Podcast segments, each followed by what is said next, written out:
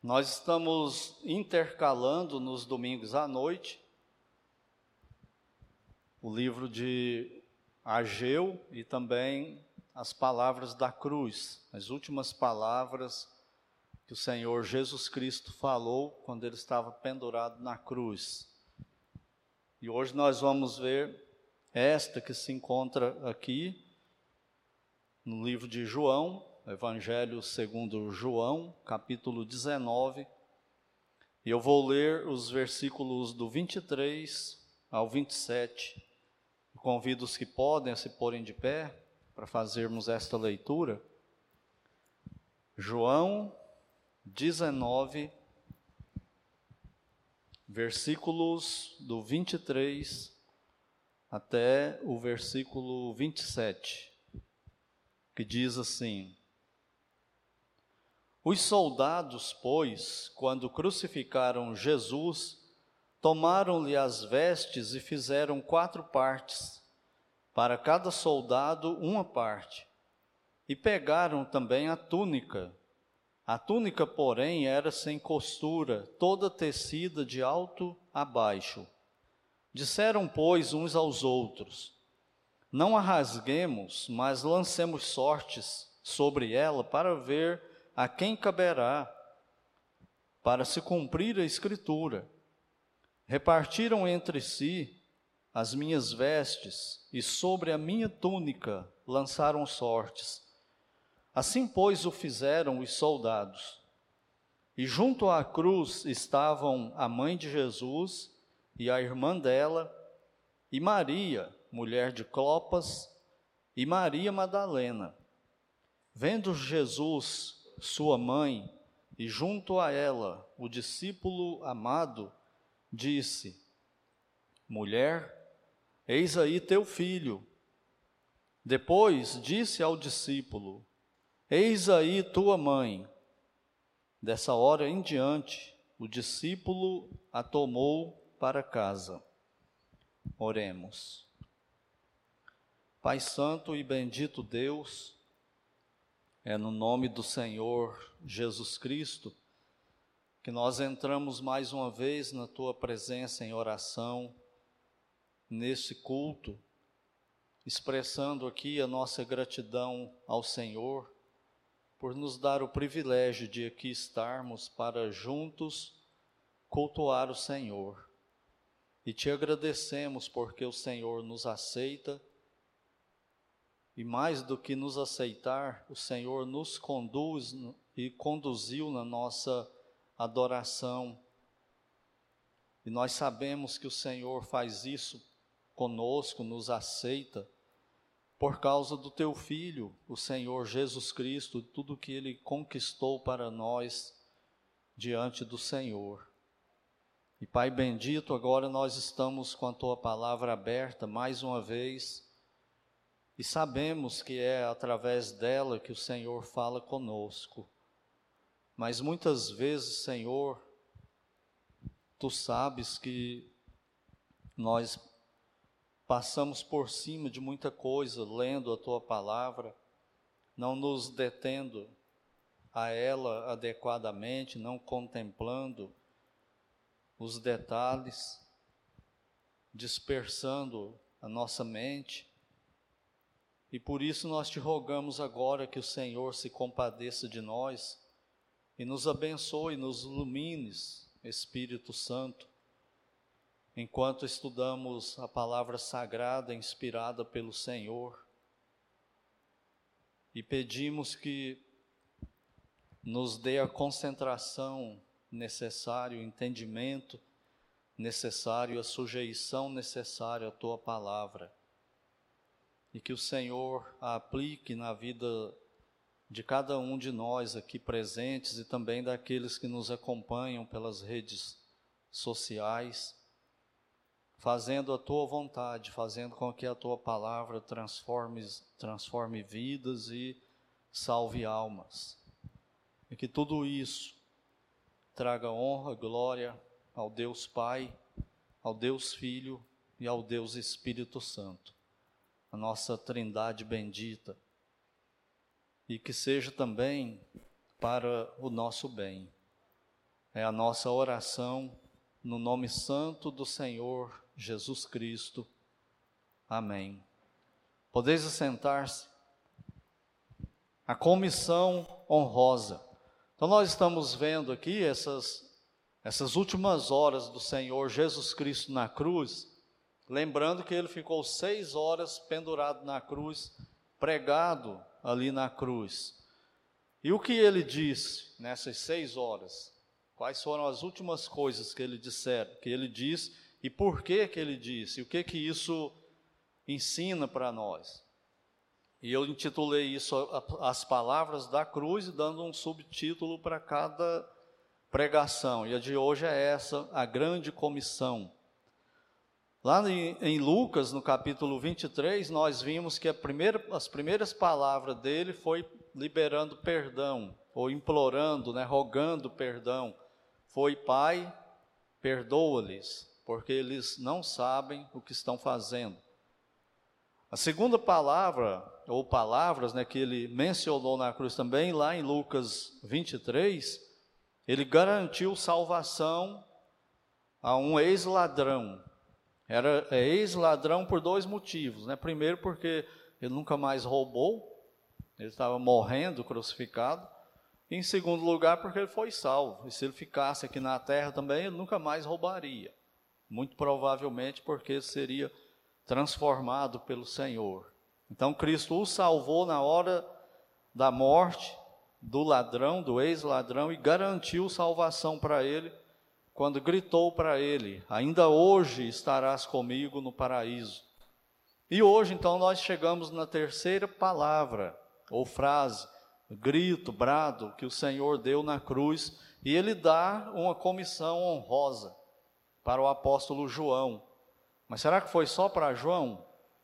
Será que não foi também para nós? E se foi para nós, como? que ele deu aquela ordem, né, aquela comissão para João, atingindo a nós também. Então é isso que nós vamos ver hoje à noite. Note que aí nesse texto que eu li, o apóstolo João, ele está descrevendo aquelas seis horas do Senhor Jesus Cristo na cruz. Então vai haver algumas diferenças na narrativa, variando de, de autor para autor, porque um tem um propósito, outro tem outro e assim por diante. Mas quando chega nesse ponto, eles estão narrando aquelas últimas seis horas do Senhor Jesus na cruz. E no versículo 23, ele diz o seguinte: que os soldados que crucificaram o Senhor Jesus, eles tomaram as vestes do Senhor, fizeram quatro partes, separou em quatro partes, para distribuir entre eles. Isso indica que eram quatro soldados que foram designados pelo Império Romano para crucificar o Senhor Jesus e depois um, um outro grupo para guardar ali os crucificados.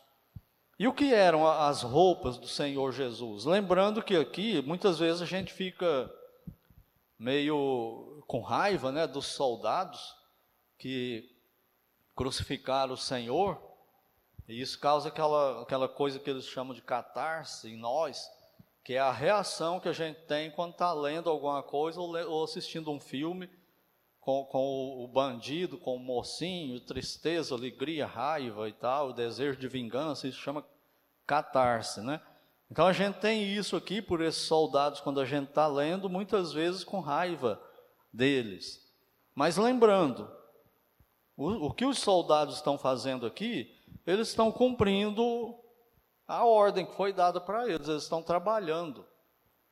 É como hoje, né, quando um juiz determina que, uma, que um lugar seja tirado do povo que invadiu e seja derrubada a casa deles. Quem que vai lá tirar o povo?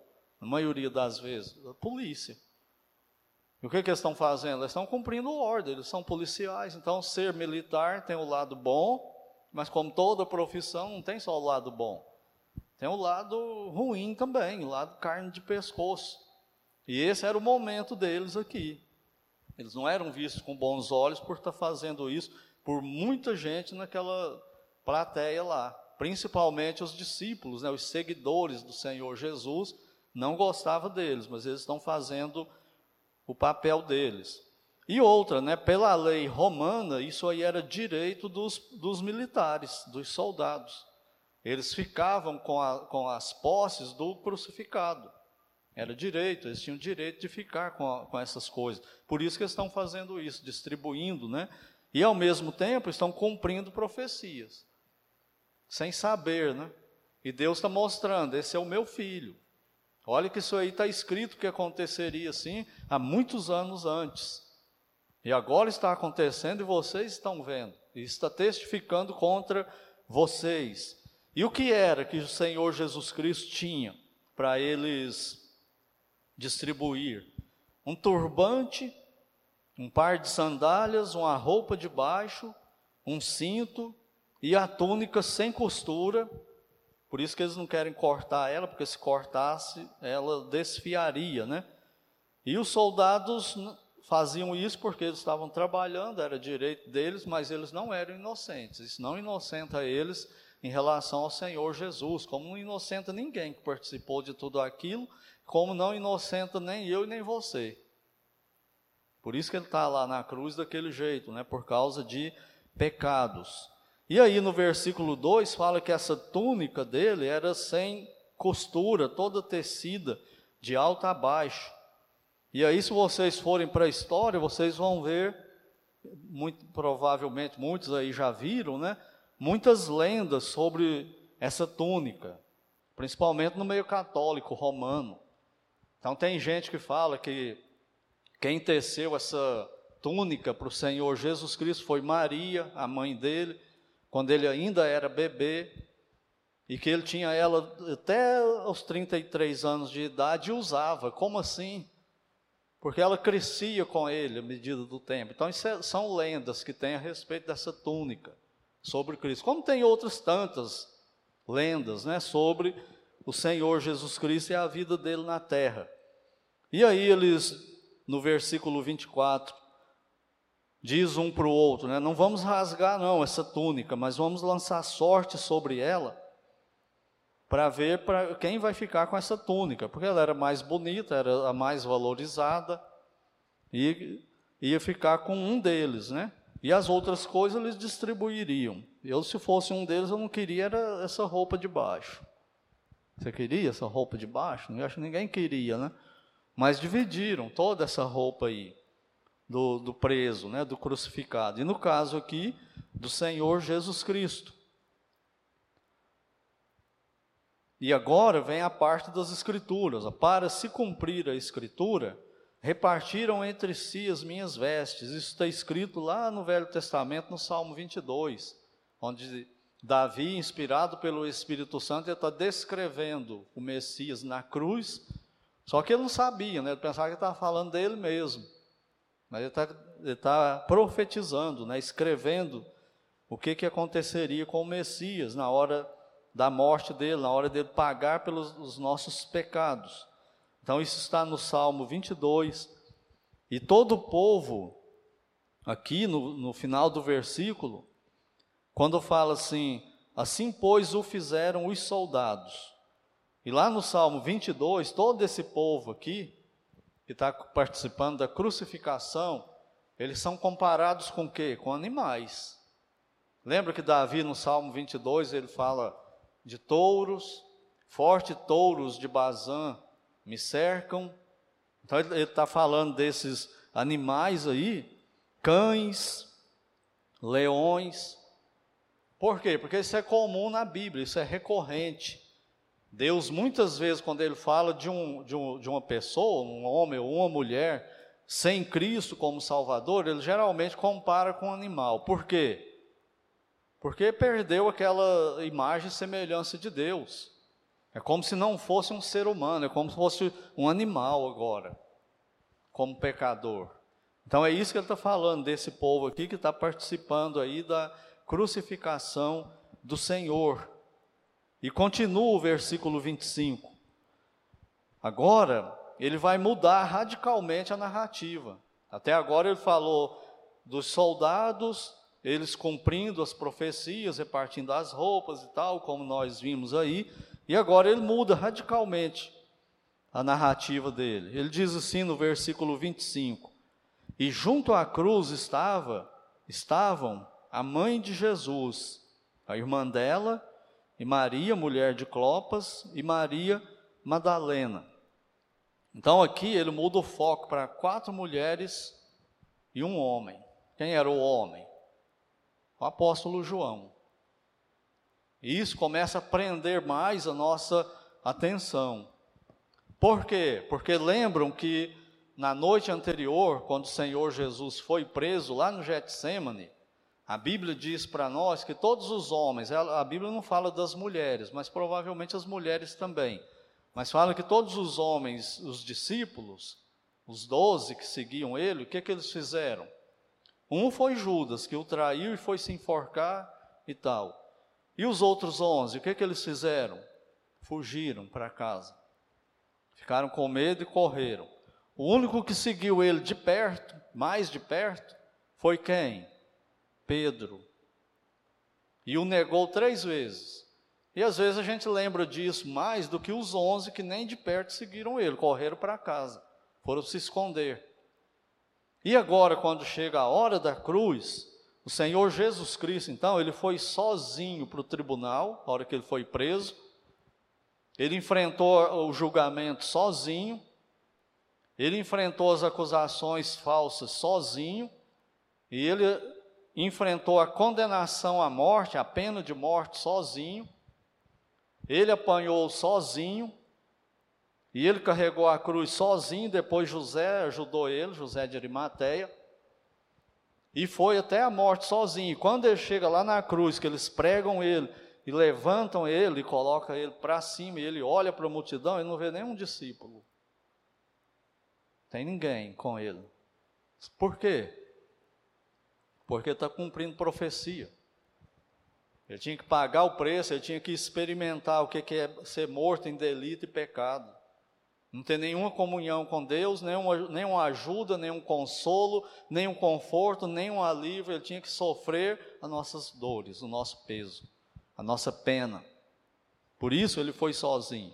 Mas aí quando chega nesse momento aqui, João aparece em cena. Ele não tinha fugido? Tinha. Tinha. Agora ele voltou. Por quê? Porque ele se arrependeu. E parece que os outros também voltaram, arrependidos. E aí começa a chamar a nossa atenção. Por quê? Porque o Senhor Jesus olha para ele da cruz, até lá onde ele está, é todo arrebentado como ele estava, nu, em vergonha total, e não condena João. Ele não, não repreende João. E se as mulheres fugiram também, nem elas, ele repreende.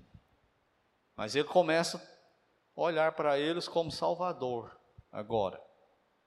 E isso começa a demonstrar para nós nesse texto aqui como que o Senhor Jesus era. Então aqui tem um grande ensino para nós também. Os outros discípulos, eu falei que eles tinham voltado também, mas parece que aqui eles não voltaram. É só João e, as, e essas mulheres. Quando que a gente vê os outros discípulos recuperados, juntos de novo, depois da ressurreição? Antes não. Agora João não, João volta junto com essas mulheres aí.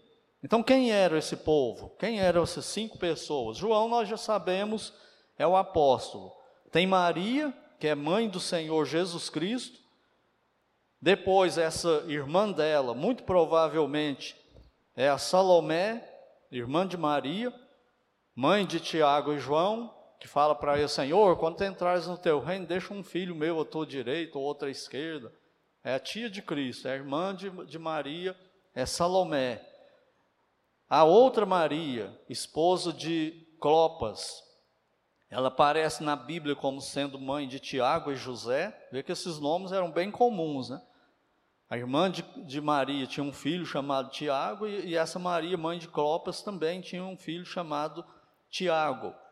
E a última pessoa, a última mulher que aparece é Maria Madalena, que significa Maria de Magdala, que era um povoado né, perto da, de Jerusalém, e da qual o Senhor Jesus Cristo havia expulso sete demônios. Não confunda essa Maria Madalena, como parece que aí a novela da Record fez, né? ou é um filme, que coloca essa Maria Madalena como sendo aquela mulher que unge os pés de Jesus e lava, com, limpa, enxuga com o cabelo e tal. Não são a mesma pessoa, não. Essa Maria Madalena ela foi exorcizada. Aquela outra que quebra o vaso de alabastro e tal, ela era prostituta e foi salva e transformada pelo Senhor Jesus. Mas essa Maria Madalena aqui, ou Maria de Magdala, ela não era prostituta. A Bíblia não fala que ela era prostituta ou ex-prostituta, né? E o, o homem é quem? O apóstolo João. E isso é notável para nós também, porque essas quatro mulheres e o apóstolo João, eles são recuperados, e agora eles não estão mais com medo de ser identificados com o Senhor Jesus, eles não estão mais com medo de ser presos, eles não estão com medo de mais nada, eles estão com coragem aqui de um crente olhando para o seu Salvador e dando apoio para ele, estando ali na presença dele, né? Por que isso? Porque Deus dá esse poder para o crente.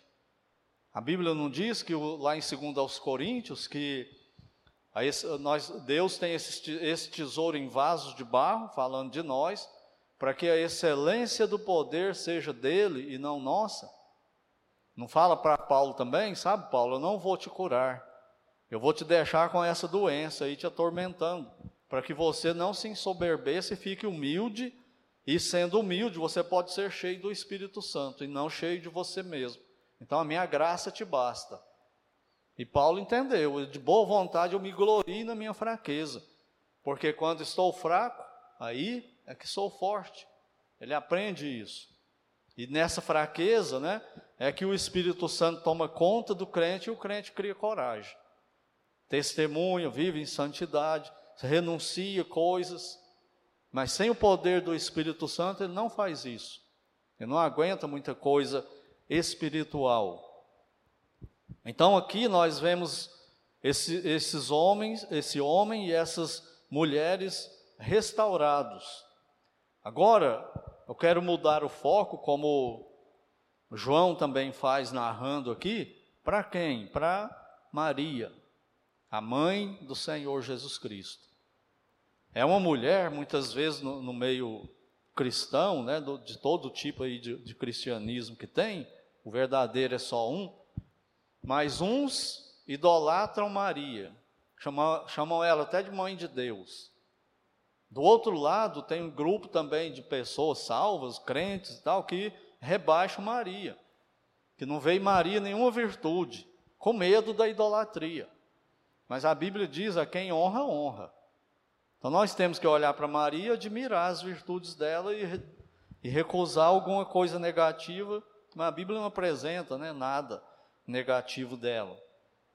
Então vamos meditar um pouco sobre essa mulher, Maria ela é bem-aventurada. Quando o anjo chega para ela para fazer a anunciação do nascimento do Senhor Jesus, como que o anjo se dirige a ela? Salve, agraciada. Significa: Olá, mulher que Deus escolheu e concedeu graça para você. Qual graça? Significa que isso, essa essa saudação do anjo Gabriel é uma saudação de, de pessoa que recebeu o favor de Deus. Pessoa que, que Deus escolheu, como nós, Ele nos escolheu antes da fundação do mundo. Então Ele está falando desse privilégio para Maria. Mas Ele está indo além agora para Maria, porque Ele fala para ela: você vai ficar grávida, e ela toma um susto. Sabe qual a idade dela nesse tempo? Entre 13 e 14 anos de idade. Quando o anjo chega para ela e fala para ela que ela vai ficar grávida. E ela leva um susto, ela não entende. Ela fala: Senhor, como eu vou ficar grávida se eu nunca conheci homem nenhum, nunca tive relação com nenhum homem? E o anjo revela para ela o que o, o, o ente que vai nascer de você, da qual você vai engravidar para dar luz a ele, é o Filho de Deus, É o Messias prometido para Adão, que toda mulher judia está esperando ser a mãe dele. Você foi a escolhida. Você será a mãe dele. Ele falando isso para Maria com mais ou menos 13, 14 anos. É uma benção e tanto para ela, não é? E quando ela dá a luz ao Senhor Jesus, ela tem 15 anos de idade. Uma mulher madura já. Ela não era uma mulher qualquer. Ela já tinha maturidade para isso, já estava noiva, como que casada com José. Então, essas são a, é a, é a bênção da anunciação que o anjo faz para Maria. E começam os problemas dela. Nós não, não, temos visto no domingo de manhã que muitas pessoas pensam o seguinte: ah, eu vou aceitar a Cristo e a minha vida vai virar um mar de rosas.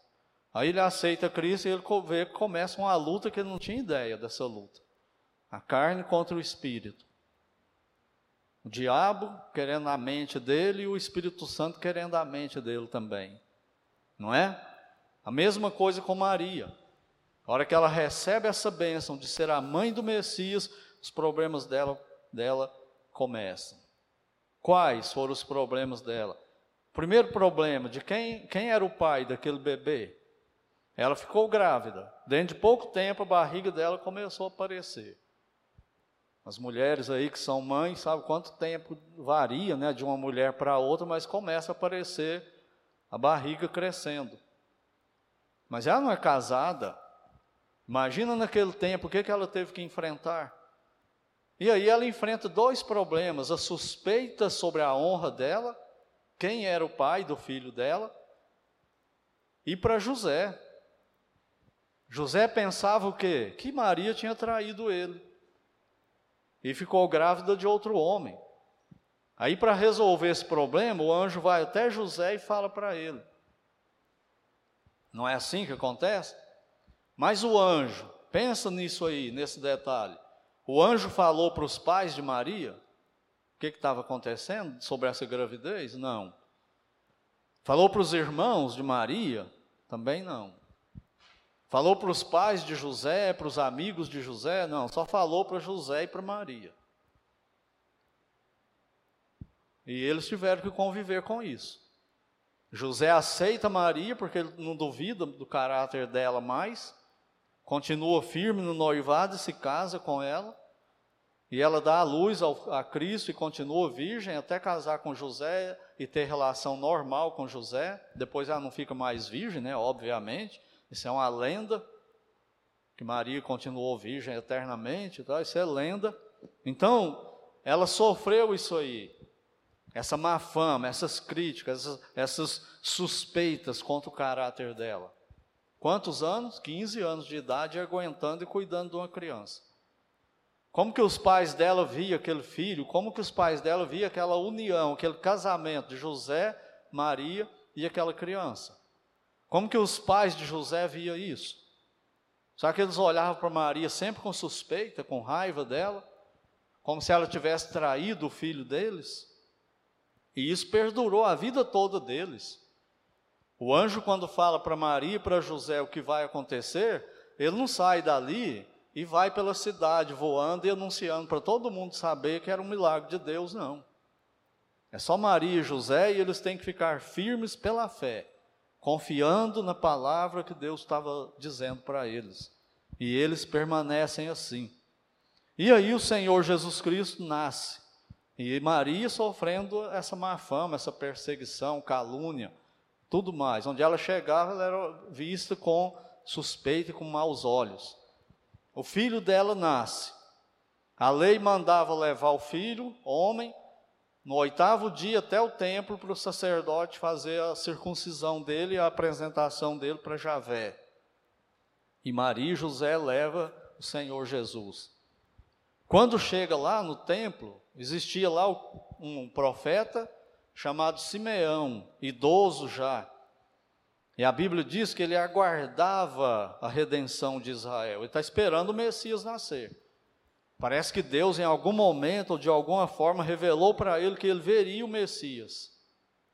E a hora que Maria chega, ele vê o Senhor Jesus o Espírito Santo comunica com ele, ele vai, pega o Senhor Jesus e fala publicamente sobre ele. O que é que ele diz? Deixa marcado aí e vamos ver o que que, que Simeão fala. Onde está aqui que eu não anotei?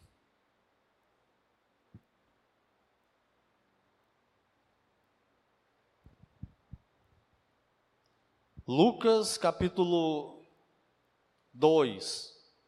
Lucas capítulo 2. Versículo 34 e 35. Quando aquela jovem mulher, recém-casada, chega com um filho para cumprir a lei, um profeta vem e diz o seguinte: Lucas 2, 34. Simeão os abençoou, Maria e José, e disse a Maria: olha que ele dirige para a mãe, né? Mãe do menino. Eis que este menino está destinado tanto para ruína como para o levantamento de muitos em Israel e para ser alvo de contradição. Já imaginou você, como mãe, seu filho, com oito dias, escuta um profeta de Deus falar isso do seu filho? Esse filho está destinado à ruína. A vida dele não vai ser nada fácil, ele não vai morrer bem, não. E ele está posto também para levantamento de muitos, ou seja, por causa deles, muito, dele, muitos vão ou para o céu ou para o inferno. Todo mundo, ou vai para o céu ou vai para o inferno. E a questão é ele. É por causa dele, do relacionamento com ele. Agora, olha o versículo 35, gente. Também uma espada traspassará a tua própria alma para que se manifestem os pensamentos de muitos corações. Que bênção foi ser mãe de Cristo, não é? Mas depois que ele nasce, o problema de Maria começa. E além disso, quando os magos chegam em Jerusalém, vindos lá do Oriente distante, e anunciam para Herodes: Olha, nós viemos ver, saudar e adorar o rei de Israel. Rei de Israel? Rei aqui na Palestina sou eu. Roma me colocou aqui como rei desse povo, tudo aqui. Que negócio é esse de rei de Israel que vocês estão falando? Aonde está esse rei? Não, ele nasceu. Nós seguimos a estrela dele desde o Oriente. Mas aonde ele nasceu? Vão lá e vejam onde ele nasceu e voltem e me contem. Que eu quero ir lá e adorar ele também. Mas era mentira, ele queria matar o filho de Maria. Os magos orientados por Deus não voltam por Jerusalém, voltam por outro caminho depois que veio o Senhor Jesus. Por isso que é uma, um absurdo, né? Aqueles cartãozinhos de Natal com Cristo na manjedoura, Maria, José, os pastores, os, as ovelhas, vaca, cavalo e tal, e os, e os magos do Oriente chegando lá. Por quê? Porque quando eles chegam lá, Cristo já tem dois anos de idade, mais ou menos. Ele não está mais na manjedoura, ele está em casa. É lá que, o, que os, os magos vão e encontram ele, com Maria, na casa dele. E os magos então não voltam por Jerusalém, voltam por outro lugar. E Herodes, vendo que ele foi enganado, o que, que ele faz?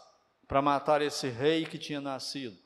Ele faz um decreto e manda matar todos os meninos judeus de dois anos para baixo. Para quê? Para matar o filho de Maria. O alvo dele era o filho de Maria, era o Senhor Jesus Cristo. Imagina o coração de Maria. Senhor, eu sou sua serva. Sou a mãe do seu filho, por que tanto sofrimento? Mas ela não perguntava isso. Pelo menos é o que a Bíblia mostra, né? que ela não, não agia dessa forma. E aí, para ele não morrer, eles são instruídos a fugir para o Egito. E lá vai ele sofrendo de novo. Você tem noção do que era viajar para o Egito? Num caminho, a maior parte deserto, que de dia 50 graus, de noite 5 graus abaixo de zero, com um jumento, indo a pé e levando um bebê, sem muito dinheiro, sem muita roupa, sem saber falar o idioma do Egito e indo para o Egito, sem saber se voltaria um dia, o que, que ia acontecer lá. E Maria, nesse sofrimento, como mãe do Senhor Jesus Cristo. Depois eles voltam Quando Herodes é morto, eles voltam para Jerusalém e o Senhor Jesus agora vai se proclamar como pregador, como Messias, vai começar o ministério público dele. Ah, agora vai mudar tudo. Agora ele vai ser o Messias mesmo. E ele começa a pregar. Quando ele começa a pregar, o que, que acontece? Oposição dos líderes religiosos contra ele. Tudo que ele fazia, tudo que ele falava, era questionado, era, era rejeitado, era atacado era denunciado como falso. E assim Maria vendo o filho dela sofrer de novo, e ela sofrendo com ele, como mãe do Senhor Jesus Cristo. Quantas mentiras sobre ele. Será que o coração dela doía quando ela ouvia pela cidade? O que, que falavam do filho dela? E ela sabendo quem era ele, só ela e José. E os outros, né, do que Deus ia salvando e dando convicção para eles de que ele era o Messias, o Filho de Deus na terra. Até a família deles também, os irmãos, o, os meio-irmãos do Senhor Jesus eram ímpios, não criam nele. A Bíblia mostra que eles se converteram só depois da ressurreição de Cristo. Maria, mãe de Cristo, vendo o próprio Cristo ser perseguido pelos próprios irmãos, quando ele começa a pregar publicamente, eles são um dos primeiros a falar para ele. Nossa, pregação sua não é de Deus, então prega publicamente aí, ó. Você ficou doido da cabeça ficar pregando desse jeito, falando essas coisas que você está falando? Você está falando que é Deus, você não tem juízo, não. Os próprios meio-irmãos dele, agindo desse jeito com ele, e Maria sofrendo por causa disso. Talvez já viúva, porque a Bíblia fala, para de falar de José, marido dela, e pai de, adotivo do Senhor Jesus Cristo, muito cedo. Então é provável que ele morreu muito, muito cedo. Talvez quando o Senhor Jesus tinha uns 15, 16 anos de idade, José tenha morrido já. Quem cuidava dela? Quem que a lei mandava cuidar da mãe? O filho mais velho. Ele assumia a responsabilidade. Era o Senhor Jesus que cuidava dela. Não eram os outros irmãos, né? E aí depois o Senhor Jesus, ele é no, no jardim do Getsemane. Ele é traído por Judas, ele é preso, passa por aquele falso julgamento, condenação injusta, toma uma surra que muitos eh, condenados à morte de cruz não aguentavam nem chegar na cruz, eles morriam antes por causa dessa surra que eles tomavam. E o Senhor Jesus tomou essa surra e depois tiraram as roupas dele, colocaram a cruz nas costas dele e mandaram ele ir por Jerusalém, carregando a cruz em público até Calvário, até o Gólgota, onde ele seria crucificado. O que, que vocês acham que ele ouvia durante a, a chamada Via Dolorosa? Via crucis. Elogios, agradecimentos, adoração, como ele sendo filho de Deus, não. Ele era escarnecido como o pior bandido, um falsário, um louco, e por aí afora, pelos homens, pelo diabo, pelos demônios. E Maria junto com ele, acompanhando de longe o filho dela por isso aí. E agora, então, quando chega essa, essa cena aqui do capítulo 19 de João, quando o Senhor Jesus Cristo olha para baixo na cruz, quem está lá? Mais perto, parece que eles saem da multidão, rompem a multidão com coragem, passa pelos soldados, não, você não pode não, eu sou a mãe dele, eu vou, e o soldado permite que ela chegue, e chega as outras mulheres, as quatro, as três, e João com elas. E o Senhor Jesus olha para eles ali, de cima da cruz, olhando para aquelas cinco pessoas que o seguiam. Quantos anos Maria tinha? Faz a conta aí. Quantos anos o Senhor Jesus viveu? Mais ou menos 33. Quantos anos ela tinha quando ela deu a luz do Senhor Jesus? Provavelmente 15. 33 mais 15, quantos anos ela tinha? 48 anos de idade. Uma jovem mulher que sofreu tudo isso na vida dela, agora está contemplando o filho mais velho dela na cruz, humilhado, envergonhado, em agonia, morrendo. E ela olhando para ele, firme no que Deus falou para ela de quem ele era. Então Maria está ali. O Senhor Jesus Cristo foi homem de dores, não foi? Como Isaías fala. Mas eu penso que Maria também foi uma mulher de dores. Uma mulher que a partir dos 13 anos, 14 anos, não teve uma vida que foi, que foi brincadeira, não. Foi uma vida extremamente difícil, de todo jeito que você pensar, que ela teve que enfrentar. Ela não era mais santa do que ninguém, não tinha poder espiritual mais do que ninguém, mas uma mulher de Deus em sofrimento, mãe do Messias, que era o que toda mulher judia, hebreia, queria ser, mãe do Messias. Mas não sabia desse outro lado, né? E como que a gente vê Maria ali? Ela sem desespero, Maria não se descabela, Maria não está gritando, Maria não parte para a defesa do filho dela, ela não acusa os soldados, ela não joga pedra nos algozes dele, ela não desmaia, ela não grita. Por quê? Por causa de Deus. Ela sabia quem era ele e o que, que ele estava fazendo. Ela não sofria, não, como mãe, sofria, como qualquer outra mãe. Isso é fé bíblica. Isso é fé bíblica. E nesse, nesse quesito aí, Maria nos dá esse exemplo. Então ela está ali, é, e sem, sendo submissa a Deus, consolada por Deus, amparada por Deus, fortalecida por Deus, corajosa, mas sofrendo. Mas esse sofrimento que ela passa com o filho dela não muda em nada a vida dela com Deus. Ela não faz beicinho para Deus, ela não emburra para Deus, ela não, ela não age assim. Ela fica fiel. Ela continua firme no que Deus falou para ela e no que ela cria sobre ele. E agora o foco no Senhor. E depois a Bíblia não fala mais de Maria, só depois da ressurreição, quando os discípulos estão em Jerusalém orando, esperando o Espírito Santo, quem Lucas descreve que está lá junto com eles? E Maria, a mãe do Senhor. Mudou nada a vida dela, o relacionamento dela com Deus. Uma mulher de peso, uma mulher de Deus. Mas olha agora o Senhor Jesus Cristo. E aqui agora o bicho começa a pegar mais para o nosso lado, gente. Vamos preparar o lombo aí. O Senhor Jesus ali, pregado na cruz, injustiçado, humilhado, envergonhado, o próprio Deus na terra, olhando os pecadores ali, os seus algozes ensanguentados, ensanguentado, o sangue dele derramando da cruz, ele com dores intensas, ele olha para eles e ele pensa no próximo. Ele não pensa nele. Se ele pudesse, se ele quisesse, ele podia orar, ele mesmo falou isso. Deus enviaria anjos, ou ele mesmo podia descer da cruz, se ele quisesse. Mas ele não faria isso. O que, que ele fala ali? Quais são as palavras da cruz aqui?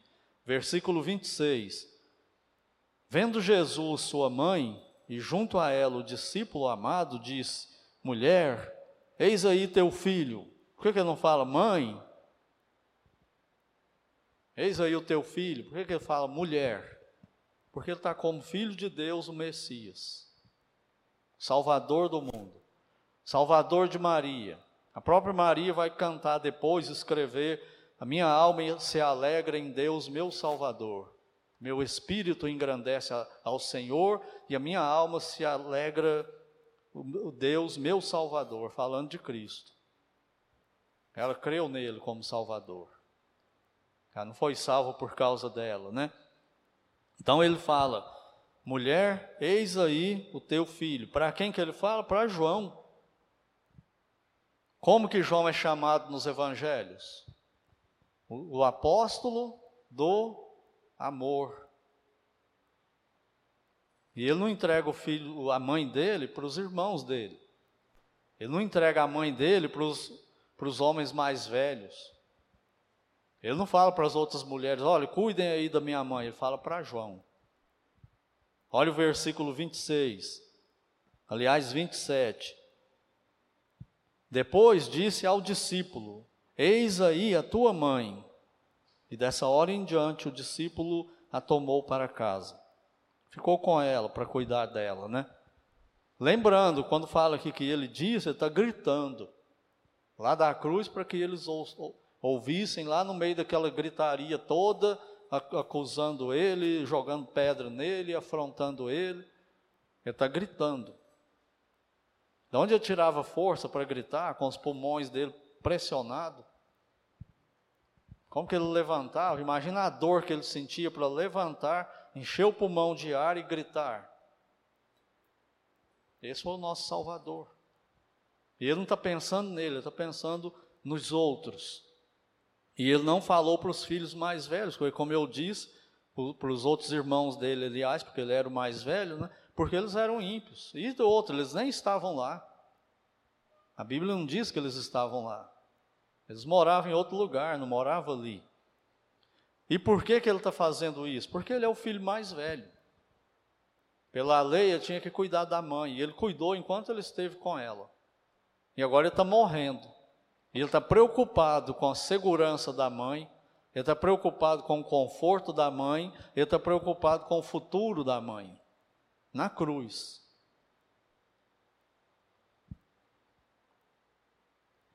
E quando ele fala isso para João, ele está dando para ele uma comissão honrosa, cuidar da mãe do Messias.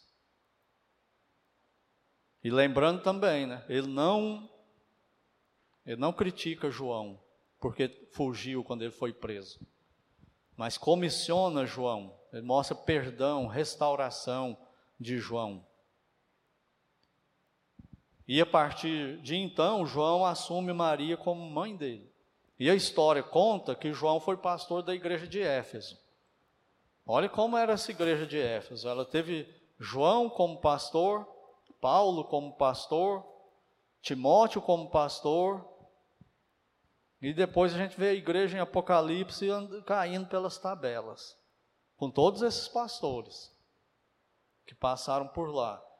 E João, o apóstolo, esteve lá. E sabe o que a história conta também? Que enquanto o apóstolo João foi pastor da igreja de Éfeso, quem que morava em Éfeso? Maria, a mãe do Senhor.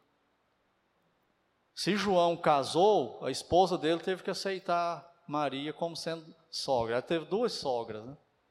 a mãe de João e a mãe de Cristo, porque ele tinha ela como mãe. Ele levou ela para casa e cuidou dela, e onde ele foi, ela foi junto também. Então ele assumiu isso. Além desse exemplo que o Senhor dá para nós sobre os pais, cuidar dos pais, Ele está cumprindo a lei por nós. O que, que diz o mandamento lá de Êxodo 20, 12? Honra teu pai e tua mãe. Você consegue? E quando Deus dá um mandamento para honrar, tem que ser em perfeição. Não é uma coisa qualquer, não. É honrar em perfeição. Ninguém de nós consegue fazer isso. E o Senhor Jesus está cumprindo a lei por nós, honrando a mãe dele em perfeição. E quando nós falhamos e falhamos nesse relacionamento de honrar pai e mãe, por que, que Deus nos perdoou? Porque Cristo cumpriu essa perfeição por nós na cruz também. Cumpriu tudo ali. Isso está aplicado para nós. E Honrar envolve muita coisa. E o Senhor Jesus obedeceu à lei, ele cumpriu a lei.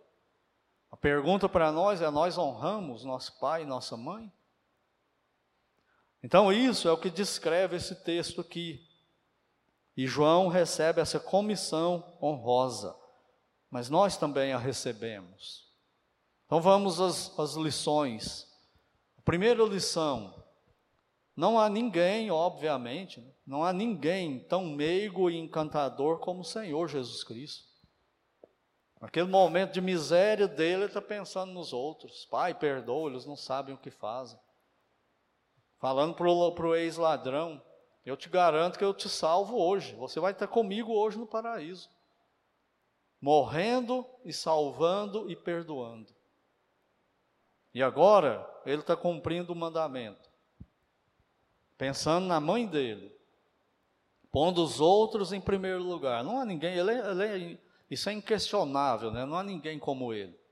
Nós somos egoístas, nós somos orgulhosos, egocêntricos, tudo que o Senhor Jesus não era.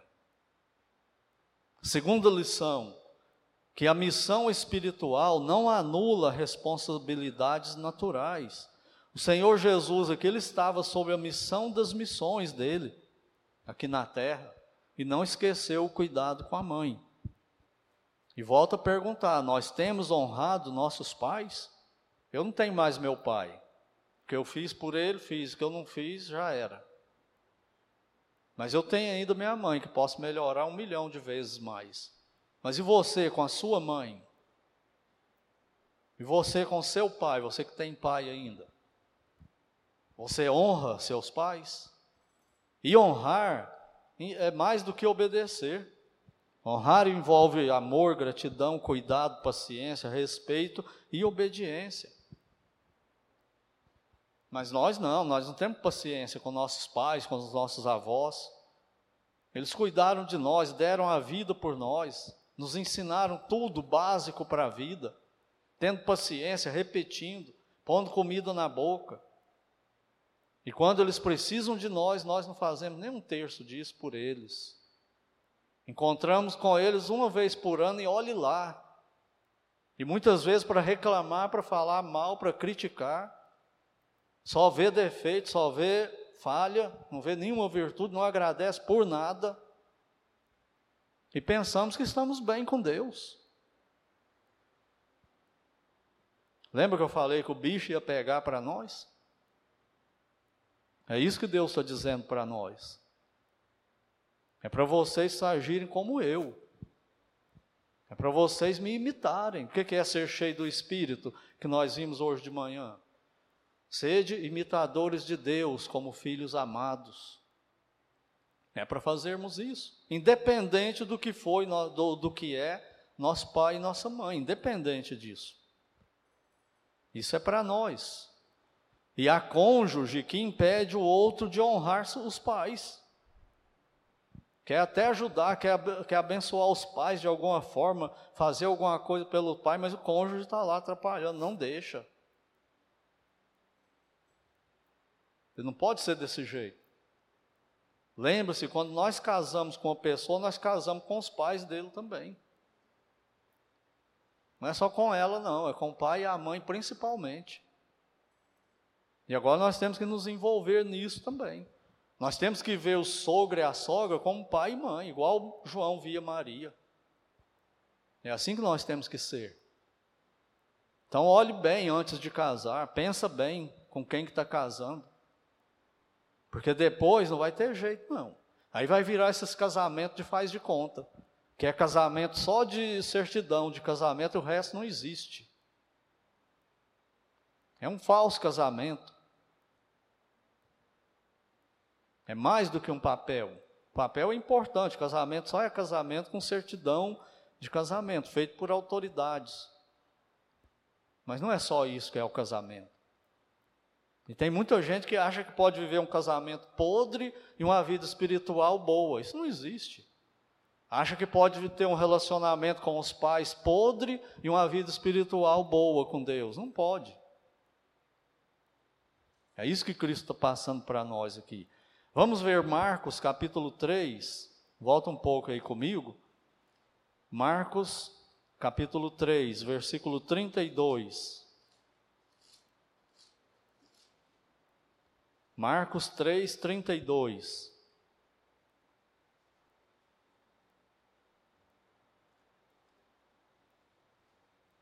Diz assim: Muita gente estava assentada ao redor dele, do Senhor Jesus Cristo, e lhe disseram: Olha, tua mãe, teus irmãos e irmãs estão lá fora à tua procura. Então ele lhes respondeu, dizendo: Quem é minha mãe e meus irmãos?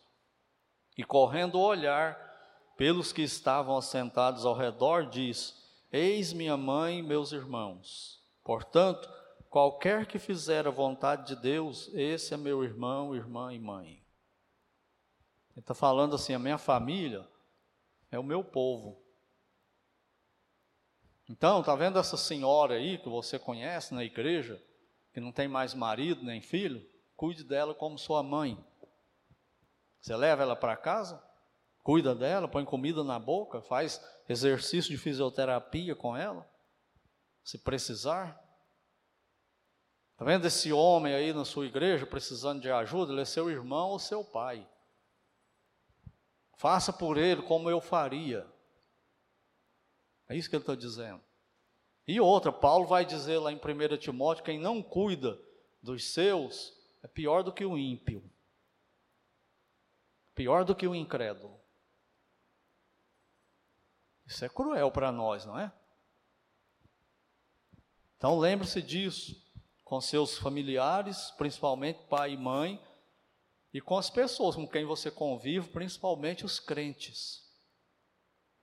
Cristo está falando, o jeito que você tratar eles é como se fossem meus parentes, minha família. Porque no céu, esse relacionamento que nós temos aqui de família acabou. Lá no céu é só o pai e filhos e os irmãos de Cristo, nós. Esse relacionamento é mais forte e mais duradouro do que o relacionamento de família aqui da terra. Esse só dura aqui na terra, esse outro vai para a eternidade. Puxa vida, eu tenho que tratar essas pessoas na igreja e às vezes até fora dela, nesse nível. É exatamente assim.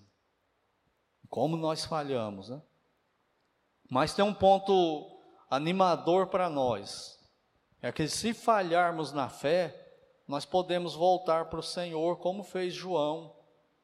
E depois da ressurreição, os outros discípulos. E ele não vai jogar na nossa cara. Por quê? Porque ele sabe, nós somos fracotes mesmo. Na hora que a gente vê o perigo e a coisa aperta para o nosso lado, nós falhamos miseravelmente na nossa fé. Nós nos acovardamos, nós fugimos, nós corremos, nós mentimos, nós agimos com hipocrisia, com falsidade. Isso é possível acontecer e acontece conosco. Mas a hora que o Espírito Santo nos pega, temos que voltar para o Senhor.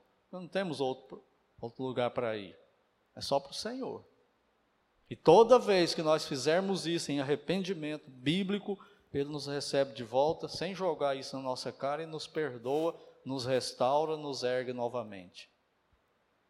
E isso é animador para a gente prosseguir na nossa fé. E por último, para quem não tem Cristo como Salvador, voltando lá para João 19, no versículo 25, diz assim: e junto à cruz, o que, é que tem? E junto à cruz, Maria, as outras três mulheres e João, eles estavam junto à cruz, olhando para o Senhor, não estavam? Com que olhar que eles olhavam para Cristo? Com o olhar de que, como sendo alguém que se beneficiaria daquela crucificação, daquela tortura, é assim que eles olhavam. Ele está morrendo, ele é Deus, mas ele está morrendo por causa dos meus pecados, ele está morrendo para me salvar. E é assim que você que não tem Cristo tem que olhar para a cruz, olhar para o Senhor Jesus Cristo, desse jeito, com essa fé. Ele está morrendo por causa de mim, por minha culpa, mas Ele pode me salvar. E ele vai ressuscitar. No nosso caso, ele já ressuscitou. E ele pode dar salvação. Então, aquele olhar de, de pavor, de revolta, aquele olhar de dor de Maria, de sofrimento, era um olhar de fé também. Era um olhar misturado com fé, lágrimas e fé. Então, se você não tem Cristo como seu Salvador, olhe para Ele assim, olhe para Ele assim, Olhe para a cruz assim e corra para Ele, renda-se a Ele como seu Salvador e Ele te perdoa de todos os pecados e te salva e te garante a salvação para toda a eternidade. E se você não tem Cristo, que Deus te conceda essa bênção hoje. Faça isso.